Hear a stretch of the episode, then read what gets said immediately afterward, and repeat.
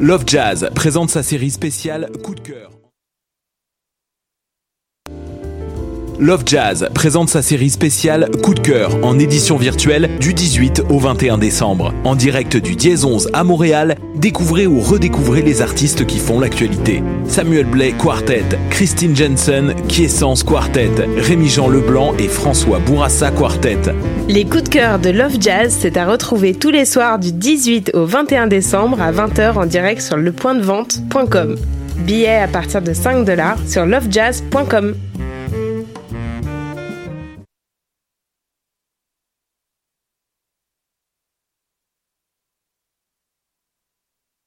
Eh, vous saviez que choc.ca ce n'est pas que du podcast C'est aussi 5 chaînes musicales 24 heures sur 24 pour vous accompagner partout.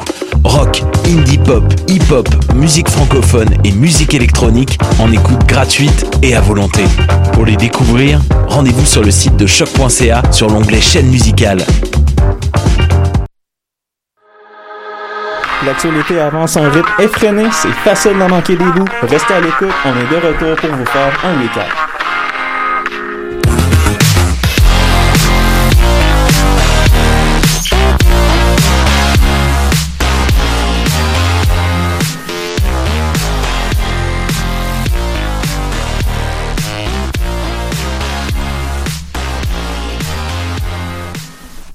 Bonjour à tous, bienvenue au recap de choc.ca du 14 décembre 2020. Cette semaine, toujours accompagné de Daphné, Louis, Manon à la régie, moi, Tim Giroir à l'animation. Vous allez bien tout le monde? Oui, très bien. Yes, Daph, Louis, Manon? Oh, super bien. Yes. Ma session se finit. Oui. Quoi oui. demander de plus? Oui, la session se finit, puis justement, à l'émission cette semaine, c'est la dernière de la saison. On va Ça se passe revoir. vite. Oui, ça a passé très vite. On va se revoir seulement en janvier, mais je vais en reparler plus tard. Mais justement, vu que c'est la dernière de la saison, euh, on s'est rendu compte en tant qu'équipe que, ben, en 2020, il y avait beaucoup de choses qui étaient passées sur le radar à cause de tout la 2020, panoplie- là. Ben, ouais, 2020. On va dire ça comme ça, 2020. Et justement, parlant de choses qui- qui ont passé sous le radar, ben, on a décidé de se concentrer sur le positif parce que me semble que quand on lisait l'actualité cette année, c'était souvent dans le pas très très rassurant et le pas très très bien. Fallait gratter pour trouver les nouvelles positives. Ouais, exactement. Puis on s'est dit que comme dernière de la saison, ce serait une bonne idée d'aller rechercher, d'aller trouver les perles rares. Pour ceux qui voulaient jouer au fameux recap drinking game, où est-ce que vous buvez une, une gorgée chaque fois que quelque chose de dépressif est dit, Ben, vous C'est êtes pas la journée. Vous nous écoutez plus, vous êtes morts. On s'en excuse. on veut pas être poursuivi d'ailleurs. Mais justement, en parlant de positif, on va commencer avec euh, la bonne nouvelle de la journée. Je sais pas si vous avez vu dans les médias aujourd'hui.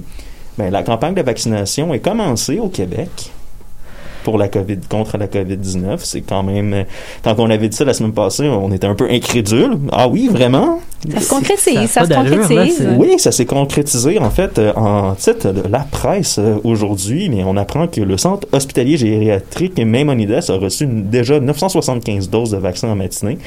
Plus d'une centaine de résidents vont être vaccinés dans, et plus d'une vingtaine de résidents vont être, plus d'une centaine, bon, ok, on va le finir par l'avoir. Plus d'une centaine de résidents seront vaccinés dans l'établissement de Côte-Saint-Luc au cours de l'après-midi. C'est très encourageant d'enfin voir des trucs concrets. Oui, en concret contre la COVID-19. C'est sûr qu'il y a des gens qui ont encore des craintes parce qu'ils veulent voir qu'est-ce que ça va donner. Je veux rassurer les gens, c'est pas parce que les vaccins ont été produits et développés rapidement qu'ils ont qu'ils ont pas eu les mêmes tests que tous les autres. C'est juste que quand ça la preuve que quand on a un intérêt économique derrière, on est capable de pas Produire. euh, la, la bureaucratie est capable de se dégrouiller quand il y a un intérêt économique derrière. hey, puis elle s'est dégrouillée vite cette année. Oui, parce que c'est pas c'est pas la c'est souvent pas la science au niveau médical qui est le problème. C'est la bureaucratie et les tests que c'est long avant d'avoir les les analyses de tierces par-ci. Là, tout le monde travaillait sur une seule chose, le vaccin contre la COVID. En coopération d'ailleurs. oui, en coopération. C'est pour ça que c'est allé vite. Donc, euh, justement, on, on va arrêter là pour la COVID parce que le reste, euh, c'est plus ou moins positif. On parlait de peut-être même fermer les commerces non essentiels à partir de la journée de Noël. On va en savoir plus demain selon le- les indications du gouvernement québécois. Mais comme j'ai dit, quand on n'a pas plus d'informations, puis que c'est pas nécessairement des bonnes nouvelles, on va passer à autre chose. on va enchaîner avec toi, Daphné, puisque justement, je parlais d'aller trouver les perles rares au niveau des positifs, mais c'est un peu ce que tu as fait à plusieurs Oui. niveaux. Oui, là, j'ai j'ai gratté, j'ai trouvé des, des nouvelles euh, à l'international, au Québec, un peu partout, et j'ai sélectionné sélectionné les meilleurs. Alors, je vais commencer avec les faits sur l'écologie que j'ai trouvé, parce que oui, il y a eu des, des, des effets positifs, surtout du confinement, sur l'écologie, et je vais commencer avec l'Inde. En Inde, OK. Oui, parce qu'il y a eu une grande baisse de, de pollution reliée au début du confinement et ça a eu des effets vraiment positifs sur la nature et les paysages. Donc, on pouvait voir les, euh, les sommets de l'Himalaya à plus de 250 kilomètres. Ah, OK, c'est quand même une bonne distance, et ça C'est- veut dire que ça prouve un peu le niveau de pollution, par exemple. Oui. Mais ça veut dire... positif. Ouais, mais c'est ça. Dans le positif, c'est que ça veut dire que c'est pas nécessairement long avant de, De voir- oui, mais de c'était pas arrivé. voir quelque chose. Mais c'était pas arrivé depuis une trentaine d'années, hein. Donc, on voit à quel point la pollution était là. Et euh, je tiens à, à dire que voilà, il y avait 1 point, euh, 1,4 milliard d'habitants qui étaient en confinement. Donc, c'est quand même un pays qui est, qui est très. Oui, oui, c'est un des populeux. pollu- Ouais, c'est. Est-ce qu'ils ont dépassé la Chine au niveau de la population générale? Euh, à vérifier. À vérifier, j'ai hein, pas, parce euh, que c'est checké très serré entre de la Chine et l'Inde pour le, le pays le plus populaire au monde. Mais un autre fait positif qui est relié à cette nouvelle-là, c'est que la qualité de l'air s'est améliorée de 33% seulement entre le 16 et le 27 mars. Imaginez-vous? Ah, ah, attends, en une semaine, la qualité de l'air s'est améliorée de 33%? Surtout quand on sait que euh, Ah, ok, ouais. c'est très, c'est très positif, surtout quand on sait qu'il y a 1,5 million de décès euh, dus à la mauvaise qualité de l'air depuis 2012. Euh, ouais, ben j'imagine que cette semaine-là a probablement littéralement sauvé des vies. Euh, Donc, oui. oui, c'est positif. Pas juste pour la COVID, euh, ça a sauvé des Ouais, vies. non, ça l'a sauvé des vies. Point au Point. niveau de la qualité de l'air, c'est... Ouais, ok. On va le prendre. Sinon, euh, si on se dirige en Italie, on a vu le même type de phénomène. Là, donc, euh, après les deux premières semaines de quarantaine forcée, ça, ça semble loin quand on recule. Ouais. Euh, ouais. On a vu, euh, ben, en fait, il y avait plus de touristes à Venise et l'eau était devenue euh, était devenue claire. Donc, Oui, oui, je me rappelle avoir vu ça sur les réseaux On sociaux. a vu des voyait- dauphins aussi. Oui, on voyait les Italie. poissons, l'eau était Oui. limpide. Comment À vont les dauphins? Est-ce qu'on sait qu'est-ce qui est arrivé aux dauphins? Euh, bon, je peux pas vous dire l'état des dauphins, mais Ah. je pense que ça leur a fait une petite pause, si je peux le dire comme ça. Et euh, les Vénitiens pouvaient observer les bancs de poissons, les dauphins de chez eux. Donc, imaginez-vous le rêve. Ouais. Ça devait être cute quand même. Ben, Oui, honnêtement, j'ai vu des photos, puis on aurait dit comme les eaux paradisiaques euh, sur une île déserte. C'était Oui, vraiment beau. ma- Maintenant, pour Venise, le défi, ça va être de trouver, parce que là, ça, c'est positif au niveau de l'écologie, mais Venise, pas de tourisme.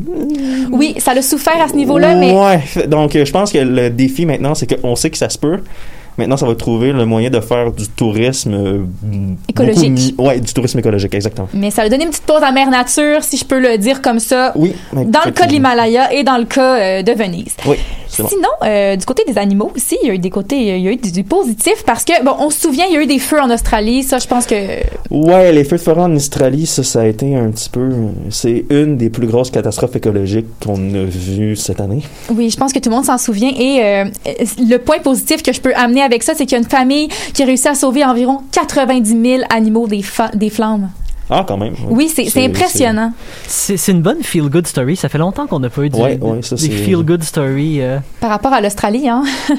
Ouais, l'Australie, c'est loin, mais quand on se met à gratter un peu, c'est pas nécessairement tout le temps rose. Mais c'est ça, mais pour vous donner un peu plus de détails, là, cette famille-là, on les appelle les, les Wildfire Warriors et ils ont sauvé, là, dans la période de, de septembre 2019 jusqu'à janvier 2020, environ, c'est ça, là, 90, 000 90 000 animaux euh, à l'hôpital euh, Australia Zoo Wildfire Hospital. Donc, c'est ça, c'est une bonne nouvelle. Je trouvais quand même de savoir qu'il y a des animaux qui ont échappé des flammes grâce à des gens dévoués comme eux, là, parce que ça prenait des, des gens qui, qui s'investissaient à 100%. Ils ont dû euh, pas compter leurs heures, j'imagine. Ah non, c'est sûr que non. Surtout que je, je vais rester positif, là, mais disons que les gouvernements locaux sont pas nécessairement les plus pro-écologiques au monde. Non, effectivement. Donc, ça prend des gens individuels qui, qui ouais, prennent non, la c'est ça. Au cause. moins, le- le- il y, a, il y a des entreprises privées qui réussissent à pallier à ça.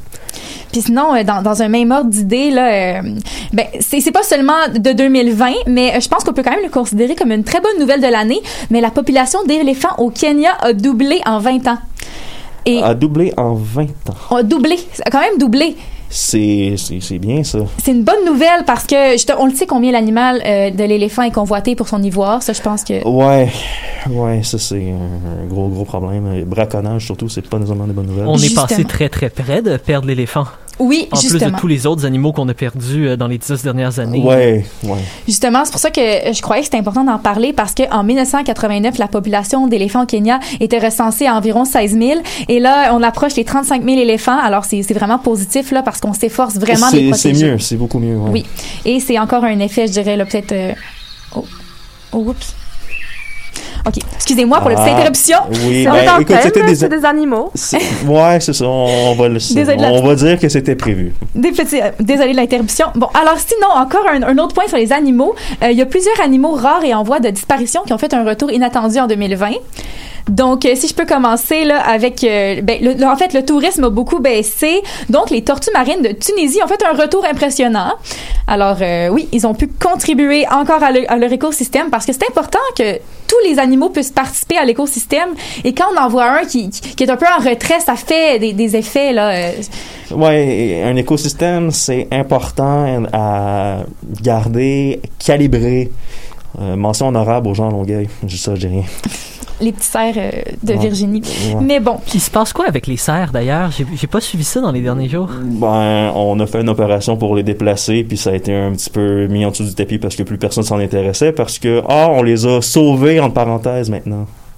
Mais euh, si on, on peut revenir aux animaux. euh, Positif, oui. Positif, oui, oui. Gardons le positif. Il faut s'efforcer de garder le positif. La baleine bleue a aussi été aperçue euh, plus souvent dans une période de, de 23 jours. Alors, pour être plus précise, là, il y a 55 baleines qui ont été observées au cours de cette période-là de 23 jours. Ça peut paraître peu, mais quand on compare aux données de 2018 à la même période, il y a seulement une seule baleine qui avait été observée. Ah, ok. Ça, c'est dans quelle région? C'est encore en Tunisie? Ou, Euh, euh, ça, c'était... euh, ben, en fait, ça, c'est un peu partout là, dans... dans le monde. oui, Ok, c'est ok, ça. ok. Ah, Mais en fait, pour, pour- ouais, c'est ça, c'est ça. C'est euh, dans le même. euh, en tout cas, au, au même, dans la même période. Bon, pour donner un taux de comparaison, là, c'est ça. Euh, sinon, le loup, qui était près de s'éteindre au Colorado, avait fait un retour surprenant grâce au programme de réintroduction. Alors, Ouais. encore une fois, un, autre animal a été sauvé, là, de... Ouais, non, ça, ça, c'est bien aussi. Ça, c'est des efforts que les, il faut comprendre. C'est que quand il y a un, un animal qui disparaît d'un écosystème, puis après ça, on se demande, ah, mais pourquoi l'écosystème est plus stable, n'est plus stable, pardon, ben, ramener un prédateur aussi cruel que ça peut paraître à première vue, ça a des effets très, très, très positifs. Oui, mais c'est que le prédateur permet, comme on dit, l'écosystème un peu, permet l'équilibrage. Oui, de- ça permet d'équilibrer, exactement. Donc, c'est pour ça que encore là, euh, je pense que vraiment, les nouvelles au niveau des animaux étaient importantes aussi. Oui. Mais maintenant, j'imagine qu'il y avait des nouvelles au niveau humain aussi qui étaient un Oui, peu plus positives. Oui, tout à fait. Donc, euh, au niveau de l'égalité, que ce soit soit du niveau des, au niveau des femmes, au niveau de l'égalité euh, raciale, euh, les orientations sexuelles qui sont de plus en plus acceptées, parce qu'on le sait, hein, il n'y a pas seulement l'hétérosexualité dans le monde. Ouais. Bon, même si certains disent l'inverse, euh, que ça devrait pas être comme ça. En tout cas, Ouais. on n'ira pas là. on n'ira pas là, on, y- on va rester dans le positif. Alors, euh, pour rester dans le positif, le mariage entre personnes de même sexe a été accepté dans plusieurs pays en 2020. Par exemple, en Irlande du Nord, si on retourne en février, il y a eu le premier mariage entre personnes de même sexe. Donc, ça, c'est un fait qui est très positif. Sinon, il y a eu le Costa Rica aussi qui a adopté le mariage homosexuel en mai. Donc, euh, voilà, encore. Là, je, je trouve que ça, c'est c'est vraiment un, un progrès qui est considérable. Oui, c'est un progrès qui est attendu, je crois, mais Oui. qui est toujours pour euh, apprécié. Ben, notons aussi que l'Irlande du Nord, maintenant que j'y repense, c'est une région qui est extrêmement catholique. Moi, c'est très, très religieux. en C'est- Irlande. Ben, c'est pas seulement catholique, là, c'est catholique et protestant. euh. C'est vrai. les années c'est vrai, 80, c'est quatre- précisé, début euh, des années 90 et les années, la décennie 80 va te le rappeler. Là-dessus, c'est pas c'est pas un jugement de valeur ou rien, mais c'est vrai que des fois c'est des les valeurs religieuses sont très très dures à agencer avec les valeurs d'égalité d'orientation sexuelle. Donc pour un pays comme l'Irlande du Nord, Ouais, c'est quand même un gros Costa. Rica, c'est un petit peu la même chose. C'est très, très catholique aussi. Mais euh, c'est le premier pays d'Amérique latine à permettre le, le, ben, le Costa Rica là, c'est le premier Mhm. le premier pays d'Amérique latine à permettre le mariage entre personnes de même sexe. Alors on peut dire que Ouais, ok, c'est, ça, ça c'est quelque chose que j'ignorais par contre. Par Bon, ben, Je pour- pensais que l'Argentine avait déjà fait. en tout cas le premier pays d'Amérique latine. Euh, sinon un autre fait qui concerne la Thaïlande, ça, euh, le- la Thaïlande va autoriser les couples gays à adopter un enfant. Ah, ok.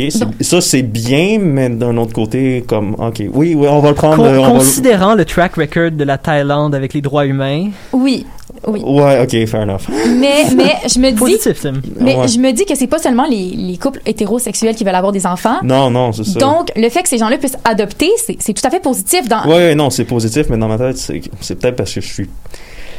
Trop dans le négatif souvent. Non, mais c'est pas que c'est ce qu'on est en négatif, c'est que dans ma tête, c'est que ça va de soi. Mais bon, ça, c'est un autre- Mais c'est pas tous les pays hein, pour qui ça va de soi. Non, c'est ça. visiblement. C'est plus ça. Et euh, sinon, si on parle un peu d'égalité euh, au progrès pour les femmes, ben il y a Kamala Harris, hein, qui a été la première femme. Oui, Vice-présidente, c'est première vrai. Oui. vice-présidente. Et aussi femme de couleur. Ça, c'est un autre fait à considérer parce Oui. que euh, c'est une première, je dirais, on peut dire que c'est une pierre deux coups. Première femme, première femme noire, donc vraiment, et je, voilà, c'est, ça, c'est une nouvelle que, que- qui a été un, un grand avancement dans le monde, je pense, au niveau de la femme, juste pour qu'elle puisse montrer aux, aux filles que c'est possible. De- au de- niveau de l'image, c'est excellent. au niveau de l'image, de montrer aux filles qu'elles peuvent se rendre à un poste aussi élevé que celui de vice-présidente et voire peut-être même présidente bientôt. J'ose espérer qu'une femme va, va occuper le poste de présidente des États-Unis euh, dans un avenir proche.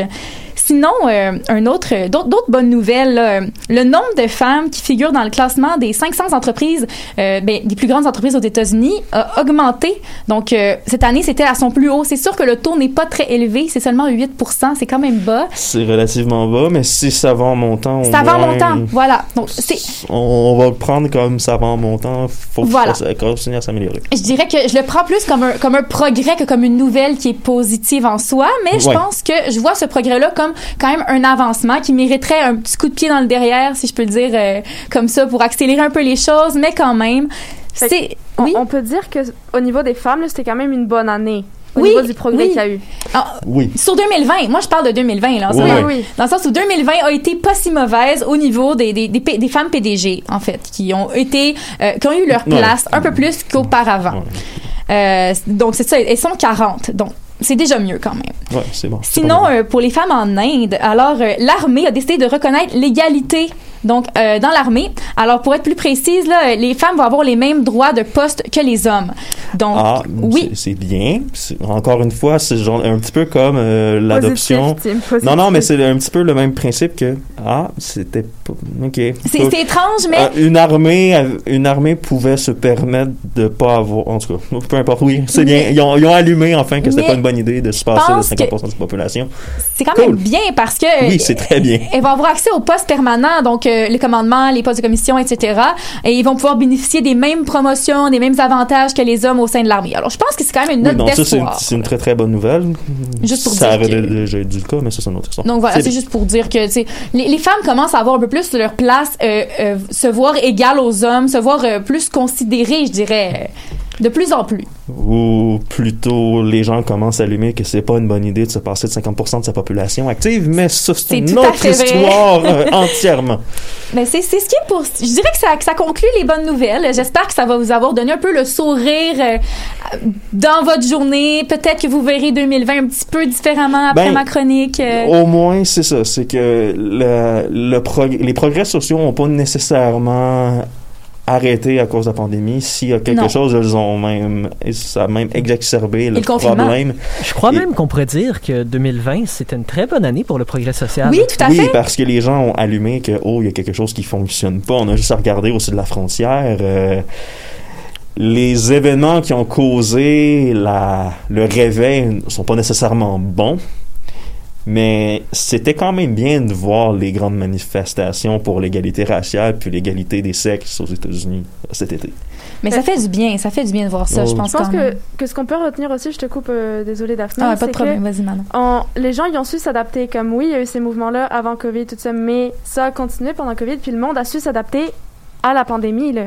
Ben, c'est que, en fait, c'est que je crois que ce qui est un petit peu. La pandémie a fait en sorte qu'il y a beaucoup de gens qui avaient le temps d'aller manifester. Ça oui, paraît. Oui, c'est clair. Qui avait le temps que- d'être fâché aussi. Oui, Ouais, mais ça il il oui, oui, une- mais une- avoir le temps d'être, ouais. avoir le temps d'être fâché, ça peut aller d'un bord comme de l'autre. Bon point. Bon point. Euh, on Mais- l'a vu en fin de semaine. euh, ouais. euh, Moi, ce que je retiens de tout ça, c'est qu'il y a eu des progrès. Et je pense que oui, il y a eu des effets négatifs, mais le confinement a quand même eu son lot de positifs. Ouais, non, mais c'est ça que je- c'est ça que je. Mais je pense que quelque part, oui, il y a eu une certaine remise en question là, pendant le confinement. Voilà. Comme le monde n'avait rien d'autre à faire. Fait non, c'est La ça. réflexion personnelle, ça a été euh, de mise dans, en période de confinement où on était seul chez nous, euh, sans rassemblement, à réfléchir aux questions existentielles. C'était le moment pour ça. Oui, et puis ben, on a juste à penser aussi à la, la vague de dénonci- dénonciation au Québec qui a eu lieu dans le milieu des arts et spectacles. Oui. Internet aussi, euh, ça, ça a été, euh, ça a fait mal. Mais les réseaux ça. sociaux étaient un peu le- le- la ressource, je dirais. Donc, ouais, Ouais, à, à tort et à raison, mais ça. à tort et à raison, mais une ressource quand même qui a permis de diffuser des idées en temps de confinement, alors que parfois, quand on est dans notre mode de vie actif, euh, surchargé par plein de- de- d'occupations, on- n'a peut-être pas la... On prend pas le temps. On, on je prend vais pas mettre le une temps. petite touche de nuance là-dessus. Il y a beaucoup de gens que j'aurais préféré moins entendre sur les Ah, réseaux sociaux. oui, oui, Oui, oui. trouve- les, les, les Québec Radio de ce monde, là, ou Radio. En tout cas, je sais même pas comment ça J'ai eu ma dose de Mathieu Bock côté pour l'année. Aïe, aïe, aïe, aïe, ouais, ne me parle pas là-dessus. Je pense que justement, avant qu'on commence à déraper, on, on va prendre une petite pause musicale avec la chanson Les Vents, Population 2.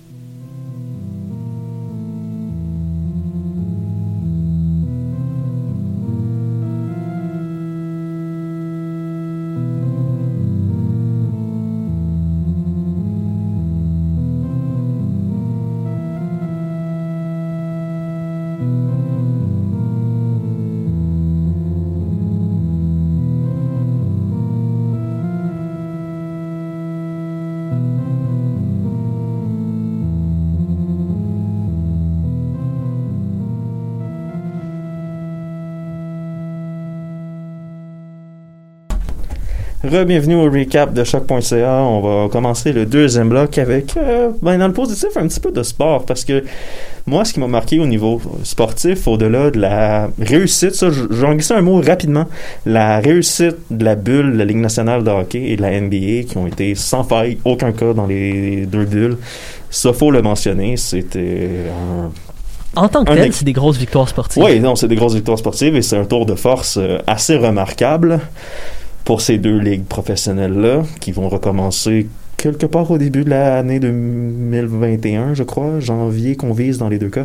Les camps d'entraînement dans les NBA sont commencés d'ailleurs. Mais moi, ce qui m'a marqué au niveau sportif 2020 le plus, fan de course automobile, la qualité de la saison de F1 en 2020, malgré les, le début en retard et le, je vais rester poli, le Clown Show, qui a été le premier Grand Prix en Australie en 2020. Qui l'aurait cru, honnêtement? C'est c'est fou Ah, comment après le un F1 Clown Show pareil Ouais. en, en- au mois de mars, où ce que toutes les équipes se sont présentées, oh non, il y a des cas, oh non, ben on annule tout à littéralement 24 heures des essais libres. C'est- C'est du dernière minute. C'est ben même pas 24 heures des essais libres, à une heure des essais libres même. Honnêtement, la, la plupart d'entre nous, on pensait que le F1 allait pas se passer. Ou que ça allait être une saison très, très, très moyenne. Ouais, non, mais écoute, c'est sûr que pas de spectateurs dans la majorité des cas, c'est un petit peu plate au niveau de l'ambiance, mais au niveau Tout est pas pareil. mais au niveau sportif, par contre, j'ai rien à dire. C'était une saison exceptionnelle. Parce que même si Mercedes en noir avait l'air de l'Empire dans Star Wars, tellement il était dominant, ben justement, en parlant d'Empire, Lewis Hamilton, impérial. Cet homme a brisé un record qui sera peut-être jamais brisé dans l'histoire du Il a tous les records de la F1 présentement. Le plus de pole position, euh, le plus de victoires, il y a l'égalité au niveau des titres, puis il va être probablement là la saison prochaine, donc il va probablement, il a la chance de dépasser Michael Schumacher. Euh, La legacy de Lewis Hamilton. le- le- Lewis Hamilton est une légende et on s'en rend pas compte. Ouais. On s'en rend pas compte. On, on- c'est que habituel, c'est que c'est rare que le meilleur pilote a une, une aussi bonne voiture comparée à ses adversaires. Mais là, on voit ce que ça te donne. Les gens aiment pas nécessairement ça parce qu'ils gagnent, mais tu sais, ce qui la saison de Lewis Hamilton se résume en une course. Turquie 2020. Il pleut, il est derrière, ça n'a pas nécessairement bien été en qualification. euh, la voiture performe plus ou moins bien dans les premiers 15-20 tours. La piste s'achève un petit peu. Euh, les, pneus commencent à fonctionner moindrement. Hamilton, c'est comme s'il avait allumé lum- un interrupteur de lumière, puis il a gagné par à peu près 20 secondes, si je me souviens bien. Et, et en plus de Lewis Hamilton, on a aussi découvert plein d'héros à travers cette saison-là. Oui, oui, non, oui, Honnêtement. Perez qui est l'underdog Oui, parfait. oui, ça c'est. J'en re- je vais revenir à Perez un peu plus tard, mais justement dans la catégorie intéressant, au-delà du fait que Mercedes a dominé parce que Ferrari est pas foutu de bâtir une voiture comme du monde, puis que Red Bull euh, euh, euh, aime jouer. euh, la fable de, du lièvre et la tortue en F1, ça n'existe pas. Faut partir à point. Dans le F1, le lièvre avec la meilleure voiture gagne tout le temps. Ouais, exactement. Les, les débuts de saison sont hyper importants et c'est important aussi d'avoir deux bons pilotes. ouais, euh, je vais pas. Ouais, ok, je vais pas m'attarder à Red Bull plus qu'il faut. Euh, la lutte pour le troisième rang chez les constructeurs, bien, c'est McLaren qui l'a apporté justement à cause de la constance de ces deux pilotes, Carlos Sainz et Lando Norris, beaucoup plus constant et le les stratèges de McLaren ont été autrement meilleurs que ceux de Racing Point et Renault. Donc, c'est ce qui fait la constance emportée face à Racing Point qui avait probablement une meilleure voiture. Et Renault qui. J'aime bien Carlos Sainz, j'aime bien Lando Norris, mais Renault, Daniel Ricciardo est un excellent pilote. Ouais. Donc, euh, bonne saison bravo à McLaren qui a réussi. On je rappelle, en, il y a trois ans, 2017, ils avaient fini 9e chez les constructeurs. Ouais, c'est c'est c'est de ça que je voulais parler aussi. McLaren qui a explosé. cette C'est année. le retour, c'est ben, c'est sûr qu'avec le budget qu'ils ont, ben justement en parlant de budget, euh, Zach Brown au niveau des campagnes de financement, un chapeau à aller chercher des commanditaires excellent. Puis Andreas Seidel qui était le gestionnaire du programme Le Mans chez Porsche. Après quand le Porsche a décidé d'arrêter de faire Le Mans parce qu'ils avaient gagné, et il est allé chez McLaren et il a son expertise, l'expertise de ces deux hommes-là a fait en sorte que McLaren aujourd'hui bien, se retrouve, on finit au troisième rang chez les constructeurs et l'an prochain avec à peu près la même voiture au niveau de la stabilisation des règlements, mais obtient quand même le moteur Mercedes à cause de la fin de son contrat avec Renault. Donc euh, McLaren va probablement pointer à l'avant encore et même peut-être un peu plus proche que de Ferrari, de Red, ben Ferrari s'ils réussissent à revenir de Red Bull et de Mercedes. Euh, on t'a parlé de Sergio Perez qui était un des underdogs. Moi, mes victoires populaires cette saison, Gasly à Monza. Ça, c'est justement euh, quand tu dis euh, Red Bull, euh, bonjour, vous m'avez descendu l'an passé, vous auriez pas dû, j'ai des meilleurs résultats dans une pire voiture ouais. que votre pilote numéro 2. Ben, honnêtement, l'équipe, et là je me sens vraiment mal pour Perez, mais l'équipe Perez et Lance Stroll, Ah oui, euh, Racing Point a été quand même bon. Ouais. Euh, Perez a été phénoménal. Perez, victoire au Sakir, une des victoires les plus populaires de la saison. La seule chose avec Sergio Perez que personne ne veut admettre, c'est que Perez, c'est trop peu trop tard. Perez a commencé à être exceptionnel quand il a su qu'elle allait perdre son volant pour Sébastien Vettel. dans, dans le fond, si je te comprends bien, il faudrait toujours qu'on lui dise qu'il va perdre son volant. Oui. À chaque année. Oui, effectivement, parce que euh, je sais pas, on dirait que ah ouais, vous voulez m'échanger contre Vettel, puis vous voulez garder Stroll, vous faites une erreur, puis là il a allumé. Et Puis depuis ce temps-là, il a été, il a année-là. été exceptionnel, Perez, en deuxième moitié de saison. Il était très, très, très constant. Ça, c'est très, très bon. Aussi, euh, parlant de Racing Point, euh, mention honorable au Super Sub, Nico Hülkenberg, qui a remplacé à pied levé euh, Perez et Stroll quand ils étaient atteints de la COVID-19 et qui a remplacer Stroll au Grand Prix du Nürburgring, c'était, fallait le faire. C'est, Stroll est déclaré positif le matin des qualifications. Hülkenberg est en Allemagne. OK, c'est beau, embarque sur l'autobahn, vient temps, go. C'est- c'est Ils ont embarqué dans la voiture sans faire aucune séance d'essai libre. Oh wow. C'est Oh, wow. similaire au euh, chauffeur de Zamboni qui était qui a fait son match. euh, Oui, oui, ben. hmm. Euh, oui puis non parce qu'on s'entend que Nico. Hülkenberg c'est quand même un pilote professionnel qui était en F1 l'année d'avant puis qui avait même fait un deux le grands même prix genre mais je rempla- mais oui c'est à dernière minute comme ça à pied levé Nico Hülkenberg par par deux fois pour trois grands prix, il fallait le faire et il a donné quand même une bonne carte de visite. S'il y a des équipes qui cherchent des pilotes, euh, ça va être bon. Puis justement au niveau euh, sportif aussi, euh, j'ai parlé du Nürburgring, mais c'est un c'est un circuit qui a fait son retour cette saison à cause euh, des limitations de voyagement en F1. Et il y en a d'autres. On a vu pour la première fois le circuit Mugello en Italie, Portimao au Portugal, qui ont donné des courses fantastiques. Mugello surtout, c'était particulièrement intéressant. Imola aussi est revenu, un circuit légendaire pour les bonnes et les mauvaises raisons. Mais ça n'a pas donné une super bonne course. Je sais pas l'avenir à Imola. Mais justement, parlant justement au Sakir aussi, le, le nouveau euh, le, le- le nouveau tracé, on a eu deux circuits au Bahreïn, mais avec des tracés différents. Le tracé plus ovale donnait une course particulièrement intéressante. Et parlant de ces grands prix-là aussi, on a parlé de la victoire de Sergio Perez, mais on a aussi découvert que si le- on se débarrasse de Valtteri Bottas et ou que Lewis Hamilton prend sa retraite, mais Mercedes euh, pas, pas inquiétant. Ils ont George Russell dans leur alignement de jeunes pilotes.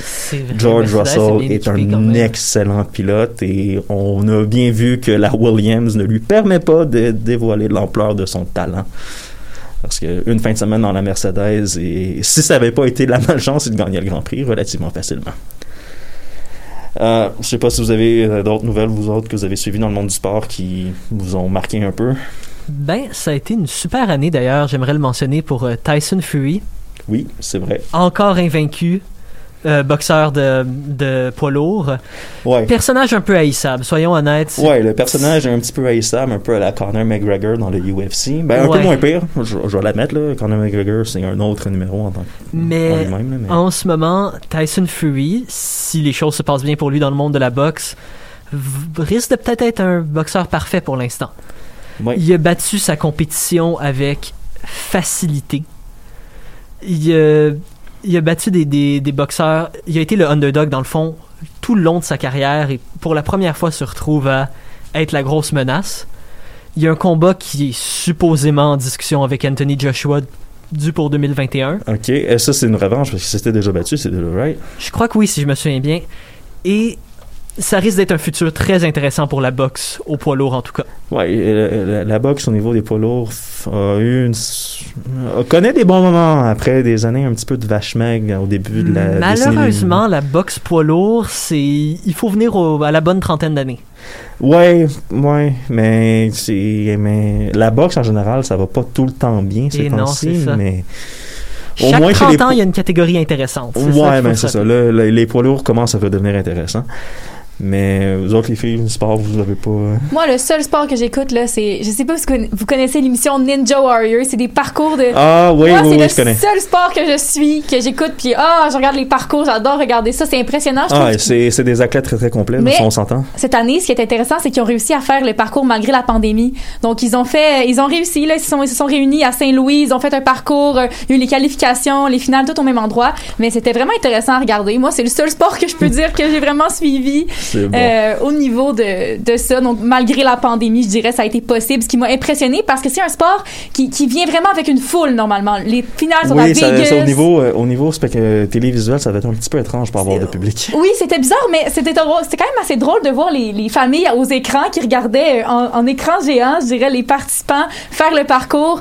Mais non, c'était pas pareil que la grosse finale à Las Vegas, là, où il y a tellement de gens qui participent, qui, Ouais. qui viennent encourager. C'est bon. Euh, Manon, bien.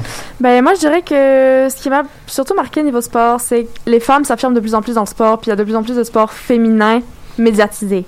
Ah, oui, c'est vrai. C'est vrai, ça. C'est le seul point. On parlait de bonnes nouvelles là, au niveau des femmes. Là, je reviens un Mhm. peu sur ça. C'est la seule chose qui m'a vraiment beaucoup marqué.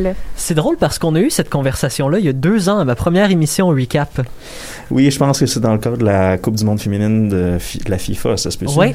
Ouais. Ça a toujours été un gros problème dans le, monde, dans le monde du sport des femmes, pas assez de médiatisation. Et pourtant, il manque vraiment pas de talent dans ce monde-là. Non, c'est pas, il manque pas de talent, mais on dirait que le public et les commanditaires sont pas toujours au rendez-vous. euh, C'est que les femmes sont moins considérées, dans le sens où ce que les, le public s'attend à voir des hommes, c'est ce qui est dommage avec le, le Ouais, sport ben, féminin. on on- ouais, c'est ça. Il Le, le ça public n'est pas au rendez-vous, malheureusement. Il Malheureusement. faudrait que ça change.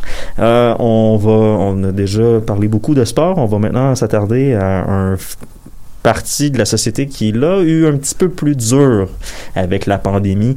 Les arts et spectacles, oui, c'est un petit quelque chose pour nous. Et ça n'a pas été facile niveau culture, hein, quand même? Non, vraiment pas. Mais moi, je me suis dit, on peut quand même regarder les points positifs du culture dans l'année crazy qu'on a eue. Fait qu'on pourrait se faire une petite discussion un peu ad lib là-dessus. On doit le reconnaître. Chez nous, on a consommé beaucoup, beaucoup, beaucoup de culture. Puis là vient la discussion un petit peu désagréable de est-ce que l'être humain passe trop de temps devant l'écran? Y a-t-il un trop grand accès à l'information qui affecte sa capacité à bien comprendre la masse d'informations qu'il reçoit? Devrait-il être critique face à la culture qu'il consomme? Ben, c'est des très bons sujets de conversation, mais pour 2021. Là, au moins, avec l'Internet, on a eu accès à une énorme variété de contenus. Et on pourrait se faire un petit retour de discussion, et en premier, les guilty pleasures. Tu sais, les trucs vraiment coupables qu'on regarde puis qu'on se dit aïe aïe. Moi, personnellement, c'est Tiger King, Ah, oh, la oh, série sur euh, ouais. Joe Exotic, Ouais, les, les, les, les propriétaires de lions, euh, de, de tigres. de gros chat, là. Ouais, de- un Ah, petit il- peu. euh, Il y a rien qui, y il y a moi, pas un euh, seul personnage dans cette série-là qui est euh, qui est bien mentalement et ou euh, un bon être humain. non. Il y a rien qui pour moi représente mieux un contenu que on sait tout qu'on devrait pas aimer ça, mais on sait tout qu'on devrait trouver ça un peu dégueulasse puis juste fermer Netflix. Puis pourtant on le fait pas. C'est comme un paquet de chips au Mais vinaigre. Netflix, quelle plateforme? Avec une multitude de possibilités, euh, une multitude. Il n'y a rien qui, qui dépasse ça au niveau de. ben, à date, au niveau de, de- du choix qu'on a, je dirais, dans Ouais. les opportunités de, de, de regarder des émissions. Donc, moi, moi Et par pourtant, exemple. on a oui. tous passé notre temps à regarder Tiger King. Ouais. C'est- ouais. c'est dommage, Non, pareil, Moi, on- j'ai pas été capable. On a le choix, Bon. on, a le, on a le choix entre des documentaires, entre des, des trucs instructifs. Puis moi, je choisis de regarder une petite émission de cuisine qui m'apprend absolument rien. Mais c'est tellement satisfaisant de voir des beaux petits cupcakes se faire. euh, C'était-tu le British Bake Off Show? Non, non, j'ai écouté, ça s'appelle Sugar Rush. C'est genre une petite émission, là, ils ont du temps, ils doivent faire des, des, des pâtisseries. C'est- C'est vraiment une perte de temps. J'en- ai conscience, mais c'est tellement satisfaisant de voir ce qu'ils peuvent faire. C'est beau. Je dois avouer qu'ils font des, choses impressionnantes, mais je pourrais m'informer pendant ce temps-là. Ouais, en parlant de s'informer au lieu d'écouter de- des shows. euh, écoute, t'as dit plaisir coupable. Moi, c'est pas coupable parce que la série est excellente. Euh, The Boys, saison 2 sur Amazon Prime. Euh, le personnage euh, antagoniste, là, Homelander, joué par Anthony Starr, c'est une des meilleures performances que d'acteur que j'ai vu depuis très longtemps.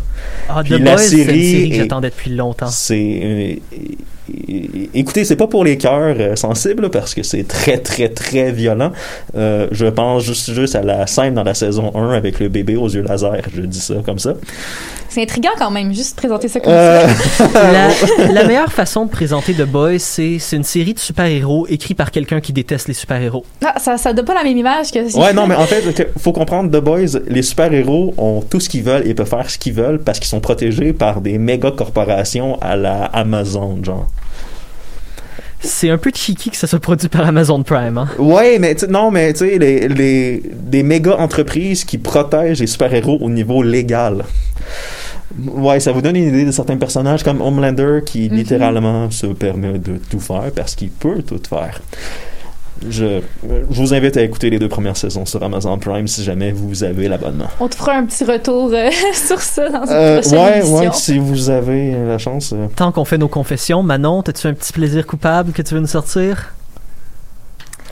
Euh, Vas-y, Manon, oh, oh, oh, ça part bien. ok. J'en ai eu plusieurs. Comme je me suis refait toutes les Marvel dans l'ordre de chronologie de Oh. sortie, dans l'ordre Oh, chronologique et dans l'ordre de sortie. Puis euh, une série que je ne connaissais absolument pas, H2O, mes colocs m'ont dit, c'est vraiment Ah, bon, J'écoutais ça. ça avec des amis en plus. Ah, je- Ah, Après non, une couple de bière, c'est vraiment drôle. Attends un peu, là, c'est l'animateur qui est perdu. Une émission de sirène! Une émission de Oh sirène! god, ok, c'est beau, c'est correct. Euh, ouais. euh, Ça fait longtemps, ça fait longtemps. série web aussi, un plaisir coupable. Je pense que j'avais envoyé un épisode à, à Daphné euh, Visipop. Ah. euh, Oui. euh, c'est quoi le nom? Ah, j'ai oublié, c'est Visipop sur YouTube. le- C'est euh, ouais, les paroles de ça, hein. On, on sous-estime un peu. euh, ouais, que c'est un, un, c'est un dessin animé qui est, qui est produit sur YouTube. Euh, c'est c'est pas Asbin Hotel. Asbin Hotel, c'est le même auteur, mais c'est l'autre. C'est. euh, J'ai oublié le nom. attends un peu. Je, je, je cherche ça à l'instant. Mais c'est qu'on s'attend pas aux paroles qui vont sortir de la bouche de ces personnages-là. C'est. Non, non, non. C'est Hell of a Boss. C'est une compagnie, c'est c'est un dessin animé. C'est des une entreprise en enfer où des démons euh, ont des contrats pour euh, protéger d'autres démons et ou aller euh, tuer des gens dans le monde réel. Mais c'est Ça semble simple dit comme ça, mais si Non, vous non, voyez non. l'épisode. euh, non, c'est il y a deux épisodes présentement. Il y en a un qui est sorti en fin de semaine. Ah, bon. Le, le deuxième épisode de la série sorti en fin de semaine. euh, c'est C'est pas long, en C'est plus. déjà ouais, ça dure à peu près une dizaine de minutes par À épisode. consulter. Mais on s'entend, on n'a pas juste consommé des choses honteuses à travers le, à travers l'internet. Non. bon, ouais, non. On, on s'entend aussi, on a tout eu, je pense, des superbes découvertes culturelles. Oui. Moi, de mon bord, per- personnellement, ça a été l'évolution du podcast à travers 2020. C'est une forme de diffusion qui a à peine commencé, puis qu'on on n'a même pas encore pleinement exploré. Puis c'est intéressant de voir cette évolution-là. Puis il y a deux de ces émissions-là qui me viennent en tête. Si vous avez le temps, No Dogs in Space, qui est un podcast musical couvrant l'émergence de styles musicaux à travers des séries de 3 à 5 épisodes d'une heure et demie. Puis dans le fond, vous allez pouvoir entendre des morceaux des bands, toutes les bands autour qui ont aidé à créer le son. La première saison est sur le punk. Elle vient de finir il y a une semaine. Si vous aimez ce genre de musique-là ou vous voulez la découvrir, je vous conseille No Dogs in Space comme une superbe exploration. Puis quand on parle de style expérimental de podcast aussi, la série Midnight Gospel, qui sont des sortes de podcasts de 20 minutes animés, où est-ce que vous allez avoir des choses hyper flyées qui vont se passer devant vous pendant que des gens parlent de drogue et de mort. C'est Mm. très très très intéressant. Ah, le, le niveau du podcast, c'est bien.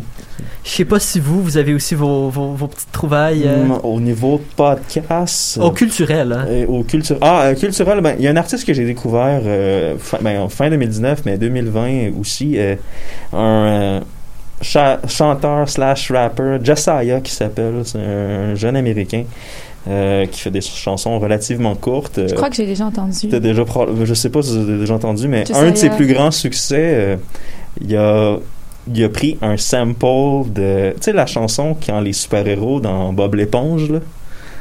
Le- il y a c'est un genre de morceau jazzé un peu. Ah oui! Il a pris un sample de ça, il a fait une chanson avec ça à la fin de l'année dernière. Moi, c'est comme ça que je l'ai découvert. Et puis, j'ai suivi son année. Puis, tu sais, en... au début du confinement, il a sorti une chanson qui s'appelle Break Shit, littéralement. Et, et ouais, les- le refrain est particulièrement à point quand tu penses aux, euh, aux gens qui sont anti-confinement et anti-masque. T'as juste le goût de leur crier ce qu'il dit dans le refrain. Je vous invite à aller écouter la chanson. Ben moi je dirais que dans mon cas, c'est plutôt les, les Oscars en fait qui m'ont fait euh, découvrir des films parce qu'à chaque euh, à chaque annonce des Oscars, on, on sait les films qui vont être nominés. Et là moi euh, j'étais étudiante en cinéma au moment des Oscars parce que c'était en 2020 mais j'étais au cégep en dernière, cinéma. dernière session de Dernière cégep. session. Et là, on était dans l'atmosphère de cinéma. J'étudiais en cinéma et le film Parasite, par exemple, qui a gagné Ah, quatre ouais. Oscars. Oh, euh, c'était ah, c'était, c'était impressionnant comme film. Surtout parce que c'est le premier film hein, qui, a- qui a gagné le, le- le titre de meilleur film, mais qui n'est pas un film américain. Ouais, il faut le Un faire. bel avancement. Sinon, euh, bon, il y a eu d'autres films assez, assez importants. Là. Par exemple, euh, il y a eu euh, Once Upon a Time in Hollywood qui a donné un, un Oscar à Brad Pitt. Qu'on... Je sais pas si vous l'avez vu, ce film-là. euh, Euh, Je l'ai pas vu, mais j'ai entendu encore une fois, il y a des gens qui ont préféré faire des mimes sur le fétichisme de pied de Quentin Tarantino. Ouais. mais ça, c'est une autre histoire. Ça valent la peine. C'est Non, c'est pas euh, faux. Hein. Il y avait le film 1917 aussi avec le plan séquence, le fameux plan séquence. Ah oui, oui, le un plan film séquence en un seul, un, en un seul, en un seul plan. C'est ceux qui savent pas c'est quoi un plan séquence. Euh, donc vraiment, ça je trouvais ça impressionnant parce qu'ils ont fait des coupures, mais on les voit pas. Ouais, Vraiment, ouais. c'est très bien fait. Euh, Joaquin Phoenix a gagné le prix du meilleur acteur pour le Joker. Ça, je pense que beaucoup sont au courant. Le Ouais. Joker, le fameux Joker qui est sorti en octobre 2019. euh, Ouais, ça, ça a été Donc, un des euh, films les oui. plus. euh, Sinon, euh, Toy Story aussi, meilleur film d'animation. Ouais. Je je crois sais- que c'est la première québécoise que j'entends dire Toy Story au lieu de Histoire de jouer. Ok, excusez-moi, excusez-moi. Histoire de jouer. euh, Histoire non, de jouer non, 4. c'est pas. Je pense pas que c'est un critique. Je, je pense C'est que. vraiment pas une critique, non, non. parce que je pense que Manon de la France aime mieux les anglicismes. Ça, c'est Ben non, c'est que je, je- je- première fois qu'on m'a dit histoire de jouer, j'étais comme c'est quoi cette affaire-là, je sais pas. C'est Toy Story. En tout cas. C'est Toy Story, Manon, pour. euh, Ouais, mais. Mais il y a eu plein de films qui ont. Qui, qui m'ont euh, qui m'ont donné envie de les écouter comme par exemple euh, Ford versus Ferrari Ah, ouais, ouais. un ça, autre film que j'ai adoré J'ai pas pris, j'ai pas eu le, le temps, ben, j'ai pas pris le temps de l'écouter au complet, mais les séquences. euh, c'était vraiment bien le montage oui ouais, le ben, montage qui a gagné le prix du montage justement Audio, ouais, montage, Oui. montage audio, mais les deux montages comme, oui. comme je disais quand on en avait parlé un petit au printemps lors de la cérémonie des Oscars.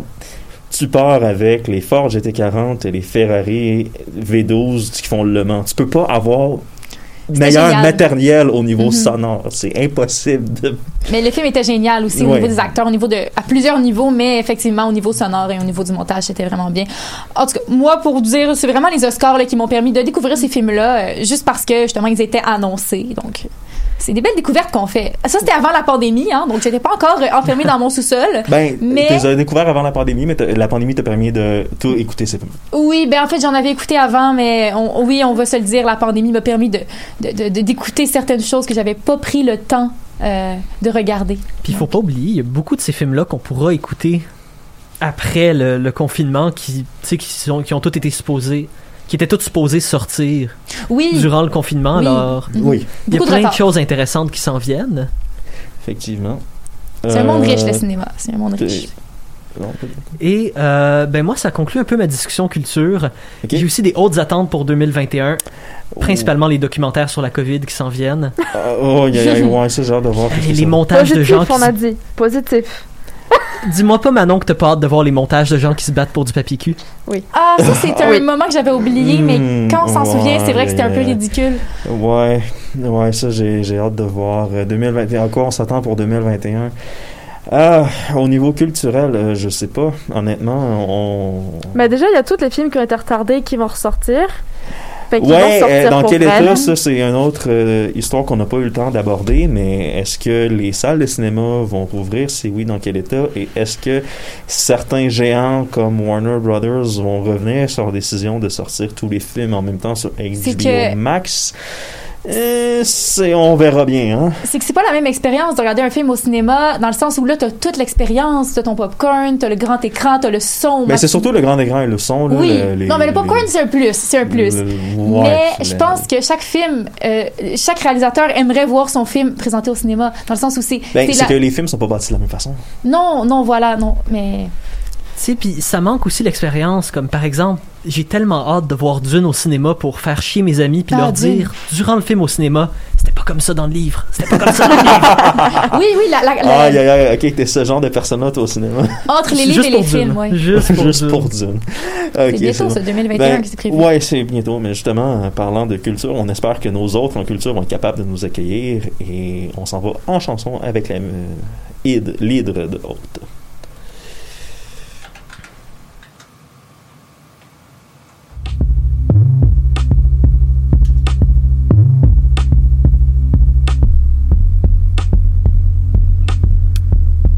Deux. Ouais.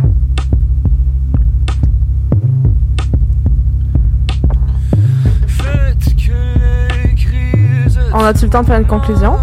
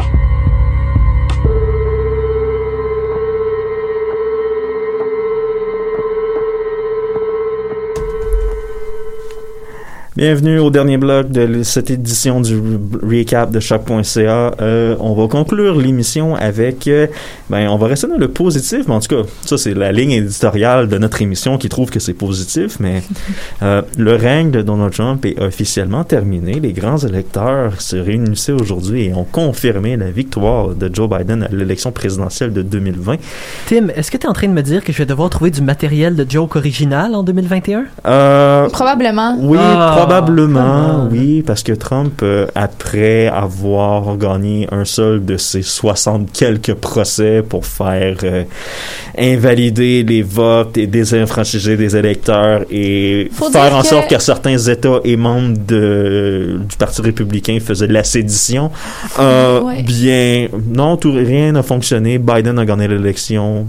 Faut dire que Trump est allé au bout des choses, mais vraiment au bout des choses. Il a tout fait, mais là, c'est officiellement fini. Oui, il a officiellement terminé et dans la catégorie autre bonne nouvelle dans cette administration-là, en dernière heure, le procureur général de la justice Bill Barr quitte dès le 23 décembre.